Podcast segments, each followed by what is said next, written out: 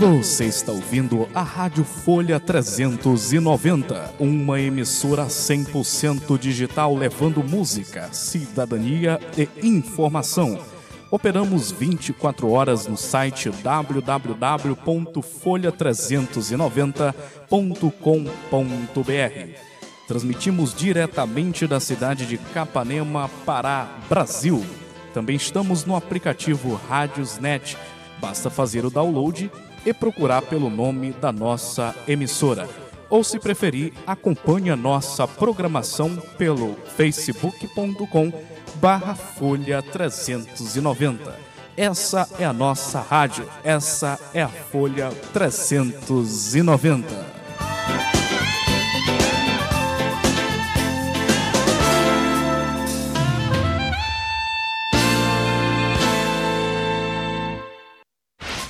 Informações, dinamismo, jornalismo verdade e a notícia em primeiro lugar.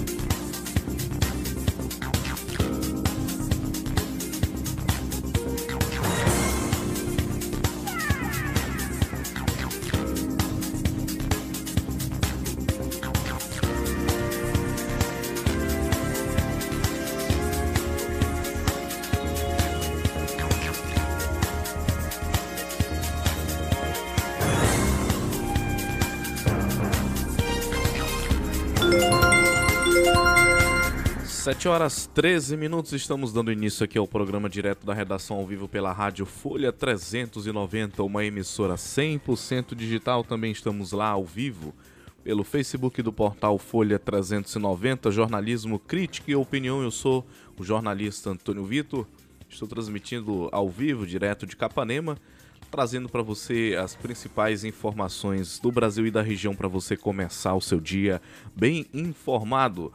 O programa direto da redação também traz aí um time de repórteres para que você também fique aí em dias com a informação. Hoje, dia 6 de outubro, 6 de outubro de 2020, hoje é dia de São Bruno, dia 6 de outubro, tá? Essa data é, que a gente comemora o dia de São Bruno. Lembrando que esse programa também é distribuído nas plataformas de podcast da Rádio Folha 390, que a gente também quer abraçar todos os ouvintes que nos acompanham pelo podcast, seja no Brasil, seja pelo mundo, tá bom? E a gente começa com as manchetes de capa do jornal Diário do Pará da cidade de Belém do Pará.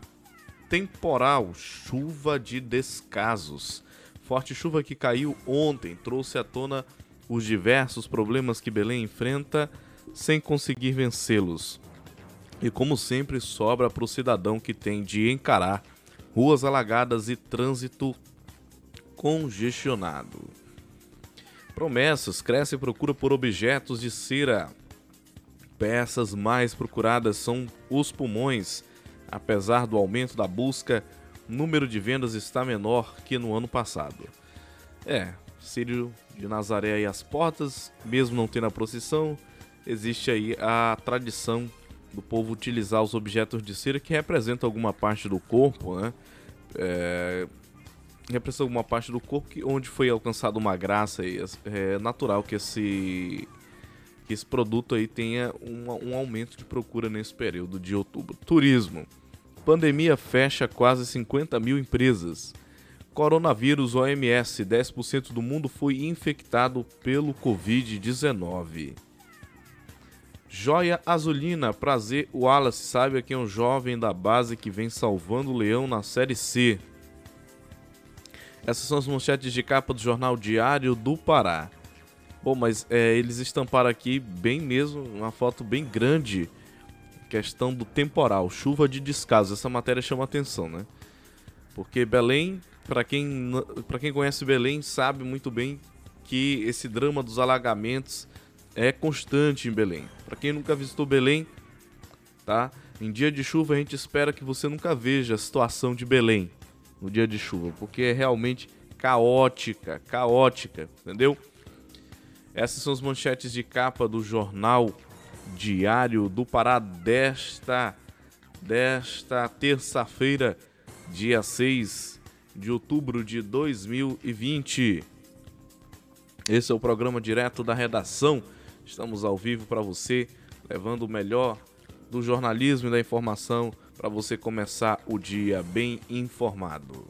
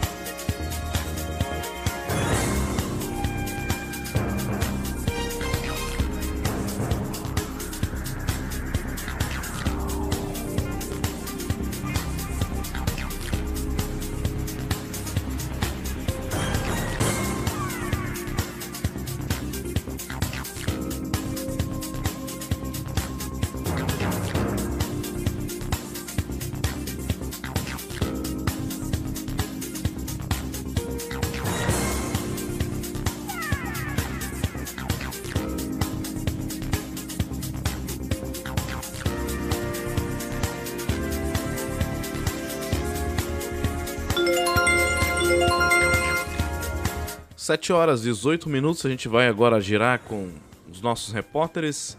Vou chamar aqui o Thiago Marcolini, é que vai trazer aí as informações do tempo e da temperatura para a região norte do país, que tem previsão de chuva nesta terça-feira, dia 6. Temperatura pode passar dos 40 graus em algumas partes da região.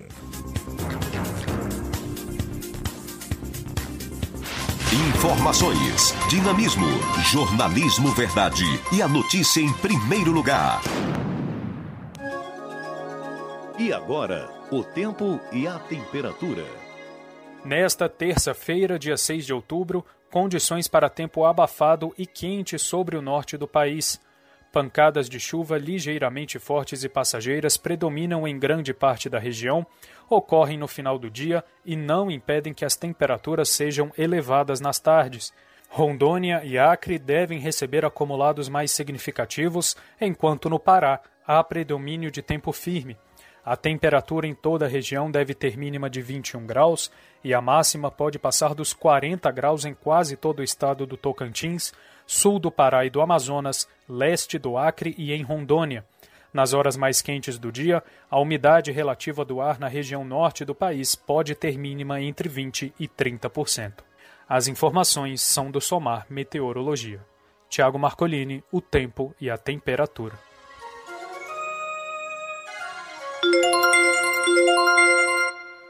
Sete horas 20 minutos, esse é o programa direto da redação. Vamos lá para as manchetes de capa do jornal O Liberal de Belém do Pará. Diretoria de Nazaré cancela a missa de sábado do Sírio. Mulher mata o namorado e depois casa com o pai. Delegado Eguchi fala sobre as suas propostas para a Prefeitura de Belém. Protesto. Moradores fecham Augusto Montenegro contra a falta de saneamento. A situação do saneamento básico no, no, na cidade de Belém é caótica. Belém é realmente um caso assim, a se pensar sobre o problema do saneamento básico. Situação muito delicada. Há muitos anos a cidade de Belém vem aí passando por esses problemas do saneamento básico. Eu quero ver até quando é que vai passar prefeito por Belém e não vai resolver esse problema do saneamento básico, né? que, como já está dizendo a própria expressão, é saneamento básico. Até hoje, a capital do estado do Pará não tem saneamento básico de forma universal. Tá? Em Belém é muito comum você andar é, na cidade e ver, e ver o esgoto escorrendo é, nas, nas valas pelas ruas. Né?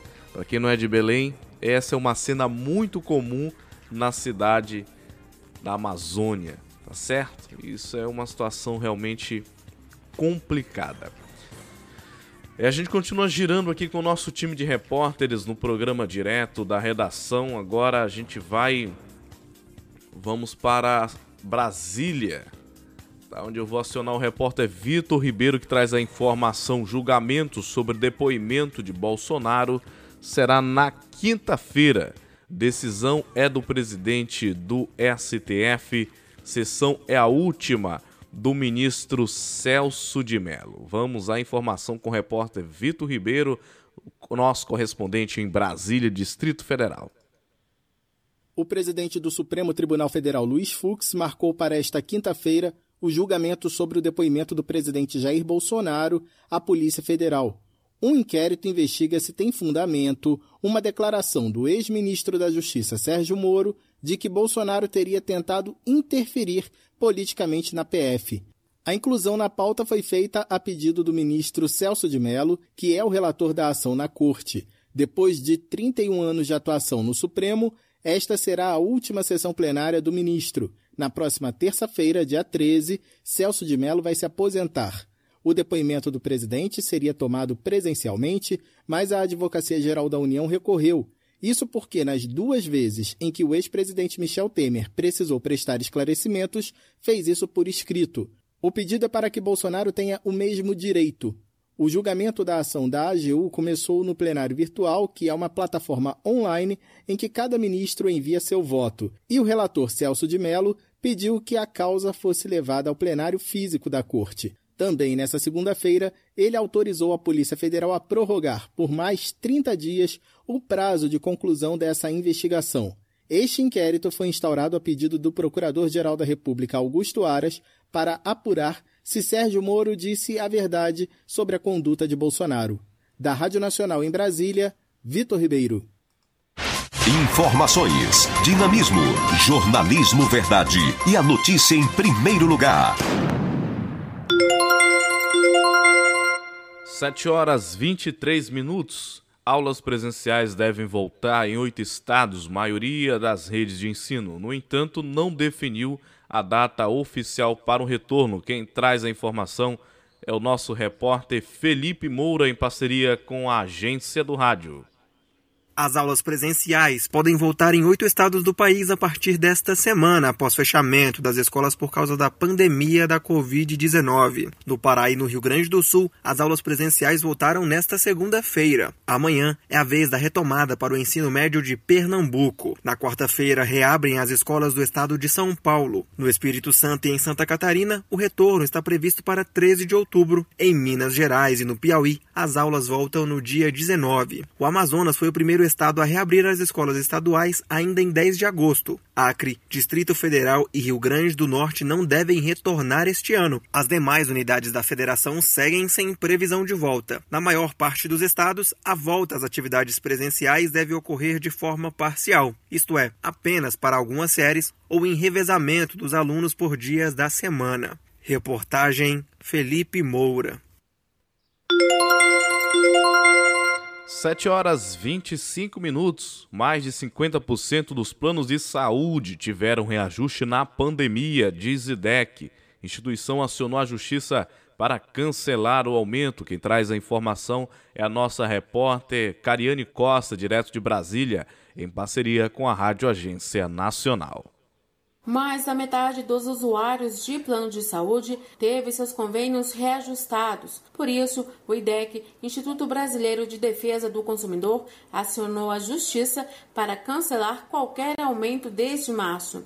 O Instituto constatou que apenas 42% dos beneficiários tiveram a suspensão de reajuste do plano de saúde e resolveu levar o caso à Justiça para estender o benefício a todos. A ação é contra a Agência Nacional de Saúde Suplementar.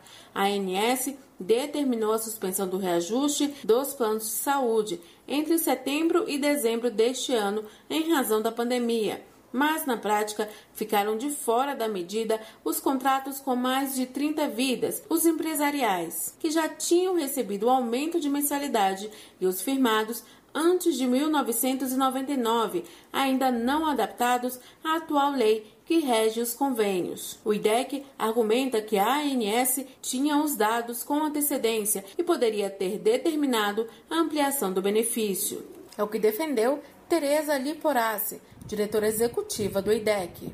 Deixando de fora a maior fatia do mercado de plano de saúde, que são justamente os usuários de planos de saúde coletivos empresariais, o IDEC criticou a insegurança e a insuficiência desse ato administrativo. O IDEC pediu, né, nessa ação à Justiça Federal, a anulação do ato, a redação de uma nova resolu de uma resolução, né, ampliando a determinação da suspensão, para que ela alcance a integralidade dos consumidores e inclua os meses de março a agosto que ficaram fora da medida. No Brasil, cerca de 46 milhões de pessoas têm planos de saúde. O IDEC aponta que, ao contrário do que ocorreu em outros setores da economia, a pandemia beneficiou as operadoras de plano de saúde, reduzindo os custos e aumentando o lucro. Isso ocorreu diante da diminuição do uso dos convênios pelos consumidores, como, por exemplo, o adiamento de procedimentos sem urgência, a adoção da telemedicina e o isolamento social. É o que afirma Tereza Liporace, diretora executiva do IDEC não existia um alto nível de inadimplência, quer dizer, os consumidores deixaram de pagar outras contas de, para pagar o seu plano de saúde, né, temendo ficar numa situação ainda mais complicada. Teve um aumento nessas receitas das operadoras. Ou seja, diante de todo esse cenário de uma crise de pandemia, com pessoas perdendo emprego ou com contrato de trabalho suspenso, ainda assim muitas pessoas receberam seus boletos de planos de saúde no período de março a agosto com aumentos. Em nota, a ANS informou que não comenta ações em tramitação na Justiça. No entanto, a agência afirmou que a suspensão só não foi aplicada aos contratos antigos, em que a pessoa jurídica contratante optou por não ter o reajuste suspenso. A ANS argumentou que busca respeitar as negociações pela estabilidade jurídica e pela preservação dos contratos em vigor. A Abrange, Associação Brasileira de Planos de Saúde, informou que não teve acesso às informações prestadas pela ANS ao IDEC sobre os reajustes e que nos meses de maio, junho e julho, boa parte das operadoras já havia suspendido espontaneamente os reajustes dos planos. A associação informou ainda que para 2021 o reajuste será calculado com os dados que levam em conta vários fatores, entre eles inflação médica, aumento de custo de medicamentos em 2020, entre outros. Da Rádio Nacional em Brasília, Cariane Costa. Informações, dinamismo, jornalismo verdade e a notícia em primeiro lugar. 7 horas 29 minutos. Multivacinação e imunização contra a poliomielite tem início nesta semana em todo o país. Público-alvo pode ser vacinado em um BS de todo o país até 30 de outubro. Quem traz a informação é o repórter Paulo Oliveira. A campanha nacional de multivacinação já começou em todo o país. Todas as crianças vão poder atualizar a caderneta de vacinação, ou seja, tomar as doses atrasadas e ainda receber a imunização contra a poliomielite. Estima-se que mais de 11 milhões de crianças de 1 a 5 anos sejam protegidas da poliomielite este ano no país. A meta do Ministério da Saúde é imunizar 95% do público-alvo. Durante a campanha, os profissionais em saúde vão atualizar a caderneta de vacinação das crianças e adolescentes com até 15 anos. Ao todo, os postos de saúde vão ter mais de 14 tipos de vacinas de proteção contra 20 doenças aproximadamente, como a tuberculose, paralisia infantil e febre amarela. A campanha vai até o dia 30 de outubro e as vacinas estarão disponíveis para a população nas unidades básicas de saúde de todo o país. Os profissionais em saúde estão orientados a preparar ambientes seguros contra a Covid-19. A recomendação é que cada criança seja acompanhada por um adulto apenas, como forma de evitar aglomerações nos postos de vacinação. Reportagem Paulo Oliveira. 7 horas 31 minutos. Esse é o programa direto da redação. Estamos ao vivo pela Rádio Folha 390, uma emissora 100% digital, e também pelo Facebook do portal Folha 390. Tá? Acompanhe toda a nossa programação e as reportagens em www.folha390.com.br. Lembrando que a emissora também pode ser ouvida no aplicativo Rádiosnet, tá bom? Você baixa em seu celular e aí você digita na barra de busca Rádio Folha 390 e você vai ficar em dias com a notícia, com a informação e também ouvir música de qualidade. E ele está chegando, ele está chegando aqui em nosso programa, ele, sim, o repórter Felipe Esboril. Felipe Esboril com seu giro de notícias, tá? Mais informação em menos tempo aí em cima das 7 horas e 32 minutos. Informações, dinamismo, jornalismo verdade e a notícia em primeiro lugar. Olá, este é o Giro de Notícias da agência Rádio Web. Eu sou Felipe Esboril e a partir de agora você fica muito bem informado em menos tempo. Depois de ser internado na última sexta-feira, presidente Donald Trump deixa o hospital Walter Reed em Washington. Norte-americano teve alta, mas ainda permanece com Covid. Trump disse em seu Twitter que estava se sentindo melhor do que há 20 anos e pediu para que as pessoas não tenham medo da Covid. Cerca de 10% da população mundial já contraiu o novo coronavírus. A afirmação é da Organização Mundial da Saúde. São 780 milhões de pessoas, mais de 20 vezes os casos registrados. A entidade alertou ainda que 90% da população ainda está em risco. Internações por Covid em São Paulo voltam a crescer após 10 semanas de redução. Ricardo Rodrigues. Depois de 10 semanas de queda, o número de novas internações voltou a crescer no estado de São Paulo. Entre 27 de setembro e 3 de outubro, as internações subiram 3,3% em relação aos sete dias anteriores. No entanto, a média móvel de mortes continua em queda. Nos últimos sete dias, a média diária foi de 156 óbitos, 16 a menos que a semana anterior. O estado tem mais de um milhão de casos confirmados e 36.220 óbitos por Covid-19.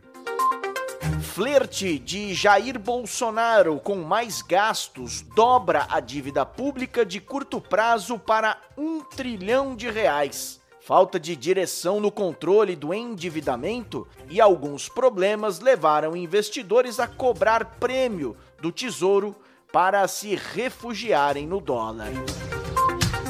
Vamos a Brasília e as principais informações da capital federal com Alexandra Fiore. Olha, Felipe, por aqui a renda cidadã segue dominando o debate político e mudando relações entre executivo e o parlamento. O presidente Jair Bolsonaro decidiu isolar Guedes e negociar diretamente com Rodrigo Maia. Os detalhes com Yuri Hudson. Logo cedo, antes das 8 horas da manhã desta segunda-feira, Bolsonaro se reuniu com o presidente da Câmara, o relator do orçamento e o ministro do Desenvolvimento Regional.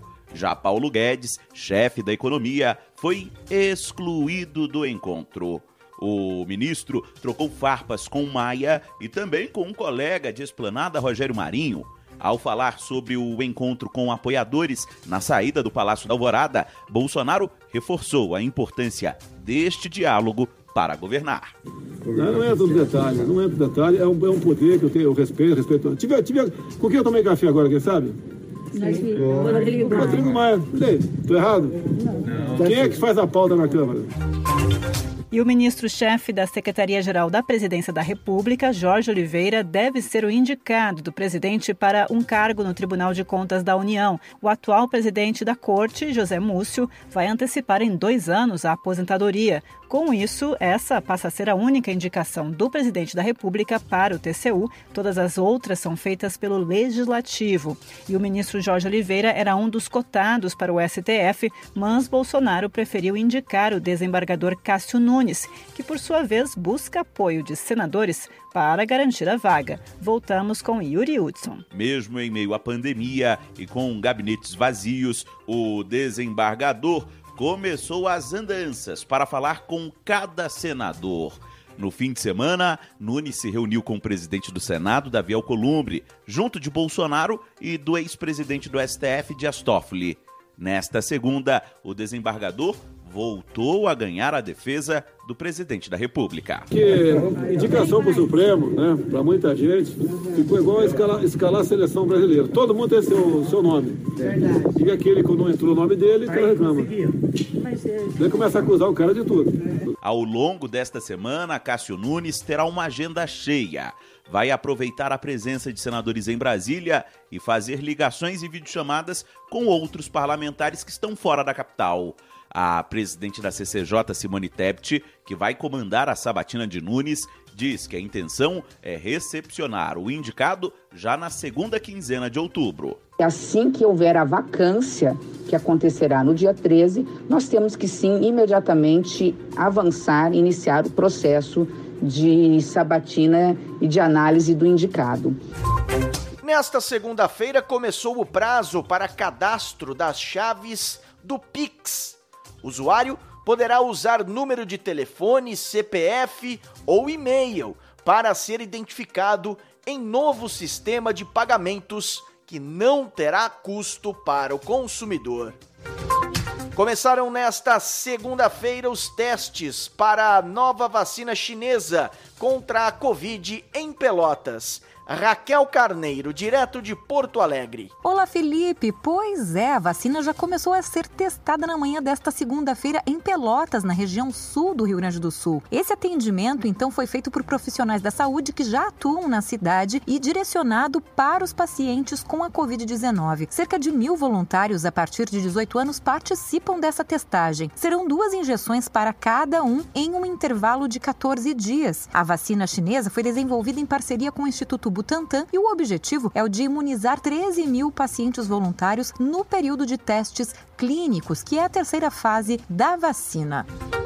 Rito final do processo de impeachment de Wilson Witzel começou nesta segunda-feira João Vitor dos Santos. A definição do futuro político de Witzel caberá agora ao Tribunal Especial Misto, composto por cinco deputados estaduais e cinco desembargadores do Tribunal de Justiça do Rio de Janeiro, que tem até 120 dias para concluir os trabalhos. Valdec Carneiro, deputado estadual do PT e relator do processo, disse que o governador afastado Wilson Witzel tem 15 dias para apresentar uma defesa prévia em resposta à denúncia apresentada contra ele. Espero poder contribuir com meu parecer para que o Tribunal Misto possa emitir o juízo mais imparcial e preciso possível sobre os fatos.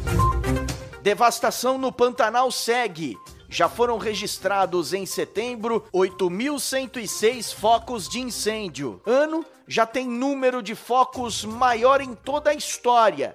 E o mês é o pior em número de focos de incêndio desde 1998. Os dados são do INPE Instituto Nacional de Pesquisas Espaciais.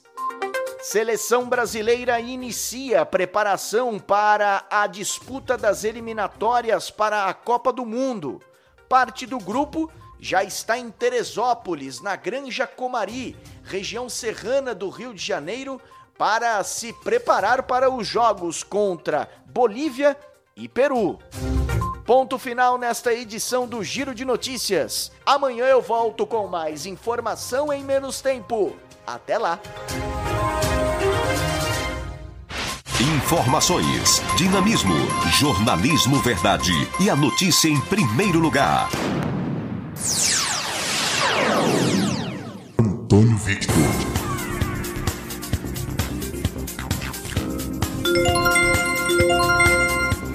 7 horas 40 minutos. Essa foi a participação do repórter Felipe Esboril, trazendo o giro de notícias, mais informação em menos tempo. Esse é o programa direto da redação. Estamos ao vivo pela Rádio Folha 390, uma emissora 100% digital, e também pelo Facebook do portal Folha 390 Jornalismo, Crítica e Opinião. Uma notícia boa para a população de Capanema. Colégio do João VI, a escola que vem aí há muito tempo amargando amargando a necessidade de uma reforma, até porque o prédio original da escola já veio ao chão. Finalmente, o secretário adjunto de Educação do Estado do Pará, Alexandre Buchacra, anunciou na noite de ontem que vai estar agora envidando esforços para a reconstrução da escola. Ele já anunciou que está tudo acertado para que realmente ocorra a, a, a revitalização do prédio é, da escola. Eu acho que não é nem revitalização, ali é fazer tudo de novo, né? Porque o prédio original da escola, como falei, já veio ao chão.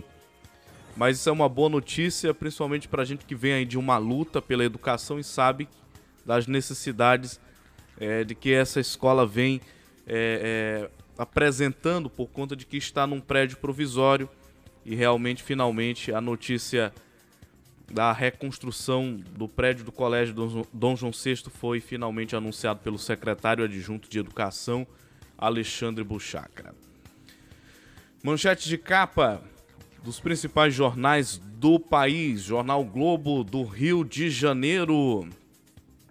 Duelo de estratégias STF marca julgamento sobre depoimento de Bolsonaro que corre com indicação. Banco Central registra 3 milhões de cadastros em novo sistema de pagamento. Manchete: governo mira super salários para financiar renda cidadã. Alta insegura, Trump volta à Casa Branca e minimiza perigo do vírus. Essas são as manchetes de capa do jornal o Globo do Rio de Janeiro de terça-feira, dia 6 de outubro de 2020, em cima das 7 horas e 43 minutos aqui no direto da redação. As manchetes de capa do jornal O Estado de São Paulo.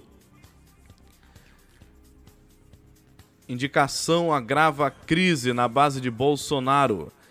FMI alerta para a dinâmica indesejável da dívida. Latam é a primeira empresa no país a negociar redução permanente de salários. Manchete: grandes bancos veem risco de agravamento da crise fiscal no Brasil. Trump deixa hospital após tratamento forte. Não tema a Covid e saia, sugere o presidente dos Estados Unidos. Ensino remoto pode continuar até o fim de 2021, diz Conselho de Educação. Essas são as manchetes de capa do jornal O Estado de São Paulo. Vamos para as manchetes de capa do jornal Folha. Folha de São Paulo. Propaganda gratuita custará 538 milhões em renúncia fiscal. Em São Paulo, Jair Bolsonaro promete ajuda a Russomano que vê reação a Covas. Para blindar gestão, Bolsonaro se afasta de eleitores e embates. Manchete: empresas burlam regras e mantêm disparos em massa. Cássio sinaliza ser favorável à reeleição para a chefia do Senado. O WhatsApp acusa alvo de CPI de driblar decisão judicial. Flerte de Bolsonaro com gastos eleva a dívida de curto prazo a um trilhão. Trump deixa o hospital e pede que americanos não temam o vírus. Decreto que recria escola especial atrai preocupação de especialistas. Atletas devem decidir pleito do COB pela primeira vez. Essas são as manchetes de capa da Folha de São Paulo. São as principais notícias dos jornais mais importantes do Brasil aqui para você no direto da redação deste dia 6 de outubro, terça-feira, 7 horas e 45 minutos. Estamos ao vivo para Capanema, para o Pará e para o Brasil.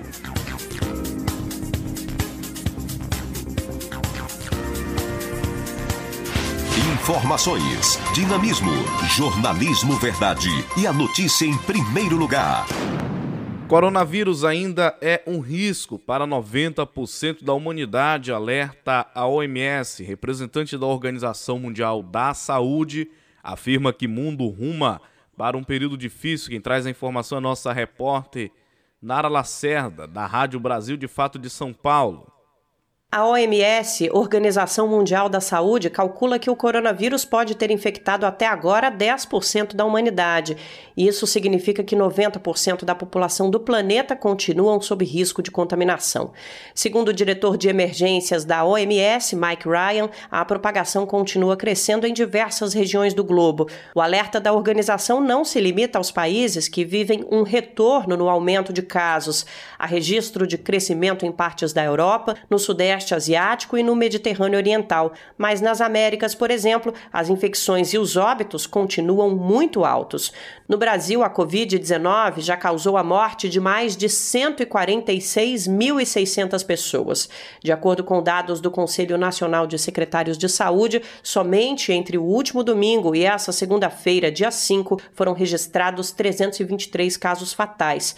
O total de registros de pessoas que já foram contaminadas pelo coronavírus no país até agora já passou da marca de 4 milhões e 927 mil casos. De São Paulo, da Rádio Brasil de Fato, Nara Lacerda. 7 horas e 47 minutos, 7 e 47. Política Nacional de Educação Especial é sancionada e promete ampliar atendimento aos estudantes com deficiência. Sancionado em 30 de setembro, o decreto que institui o PNEE recebeu críticas por parte do Legislativo e de entidades representativas. Governo considera medida como vitória. Quem traz a informação é a repórter Jalila Arabi, em parceria com a Agência do Rádio.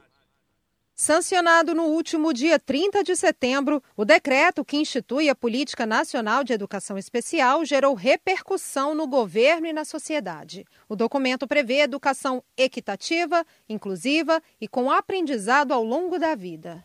A proposta interministerial das pastas da Educação e da Mulher, da Família e dos Direitos Humanos visa ampliar o atendimento educacional especializados aos estudantes com deficiência, transtornos globais do desenvolvimento e altas habilidades ou superdotação. Em nota enviada à reportagem do portal Brasil61.com, o MEC afirma que, abre aspas, um dos princípios fundamentais é o direito do estudante e da família na escolha da alternativa mais adequada para a educação do público-alvo desta política. O objetivo é garantir aos estudantes com deficiência, com transtornos globais do desenvolvimento e com altas habilidades uma formação integral. Fecha aspas. O governo considerou a medida uma vitória. Uma das promessas do texto é inserir alunos da educação especial em espaços mais voltados para isso, as chamadas classes especializadas. A repercussão, no entanto, não foi como o governo esperava.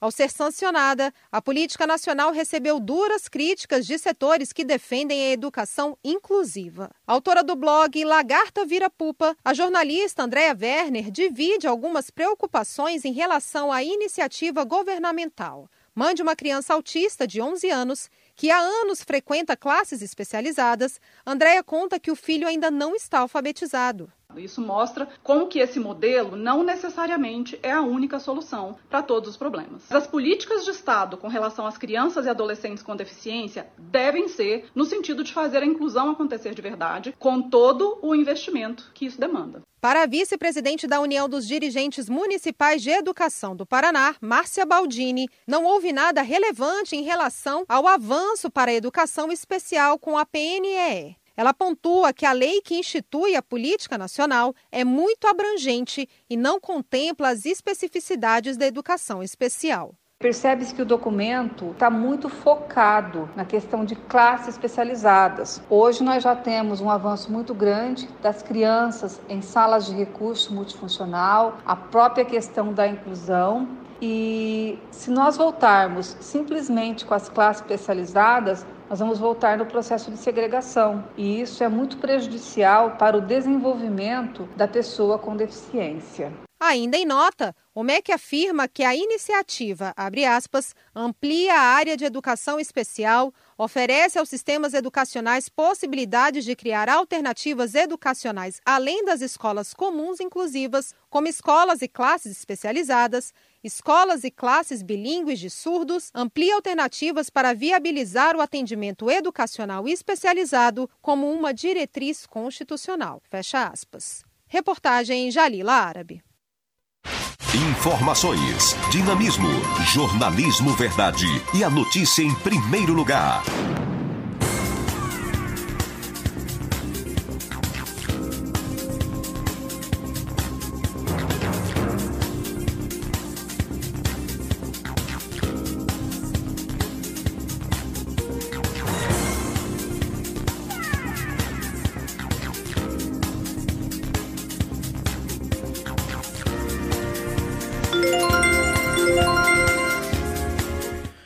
Final nessa edição do Direto da Redação de hoje, dia 6 de outubro de 2020. A gente vai agradecendo a sua audiência e paciência a todos aqueles que estiveram ligados com a gente. Nossa gratidão. Lembrando que a programação na rádio Folha 390 segue, tá? E por aqui pelo Facebook.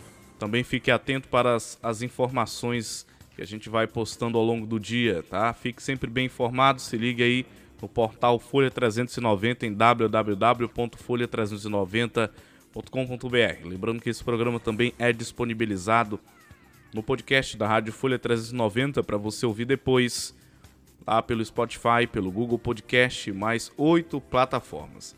Esse é o tipo de jornalismo 100% digital para que você não perca nenhum lance. Um forte abraço, tenha um ótimo dia e até a próxima edição no dia de amanhã.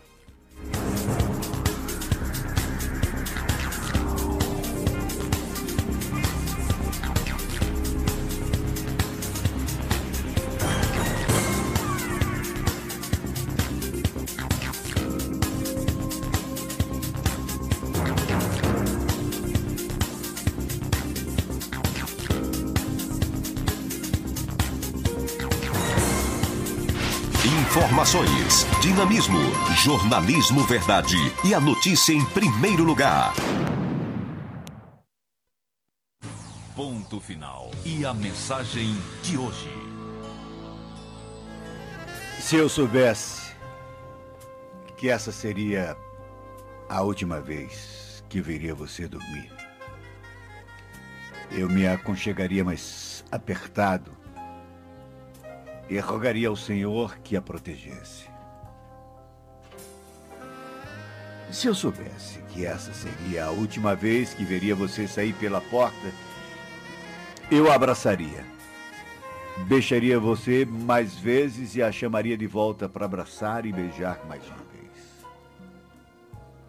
Se eu soubesse que essa seria a última vez que ouviria sua voz em oração, eu filmaria cada gesto e gravaria cada palavra para que eu pudesse ver e ouvir de novo um dia após outro.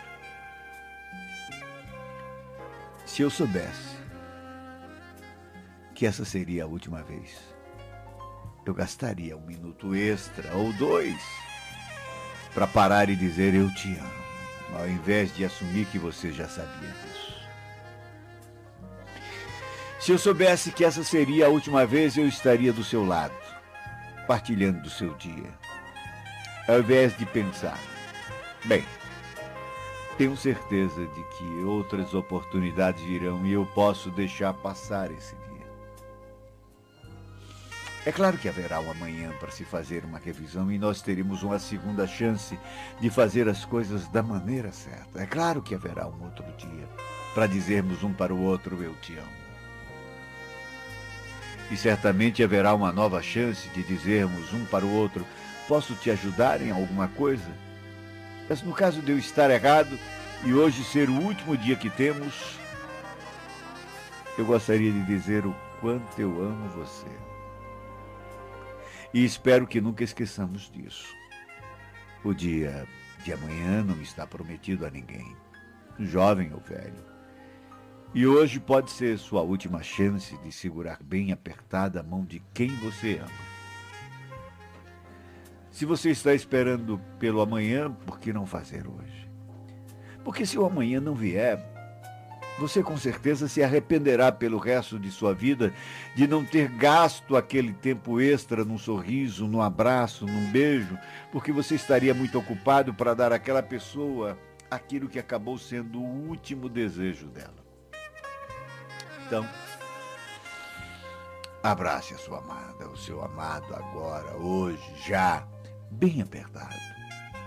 Sussurre dizendo o quanto você ama, o quanto a quer junto de si. Gaste um tempo para dizer: me desculpe, por favor, me perdoe, obrigado, ou ainda não foi nada, está tudo bem.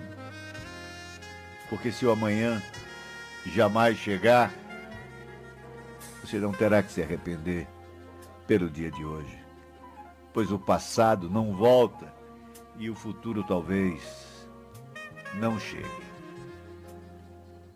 De todos os dias de sua vida, há apenas dois, dos quais você nada poderá fazer: o ontem e o amanhã. Faça o que tiver que fazer hoje. Um ótimo dia para você.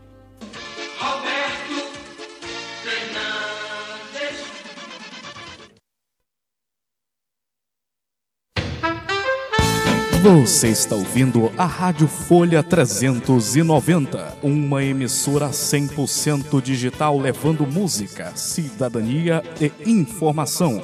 Operamos 24 horas no site www.folha390.com.br. Transmitimos diretamente da cidade de Capanema, Pará, Brasil. Também estamos no aplicativo Rádiosnet. Basta fazer o download e procurar pelo nome da nossa emissora. Ou, se preferir, acompanhe a nossa programação pelo facebook.com barra Folha 390. Essa é a nossa rádio, essa é a Folha 390.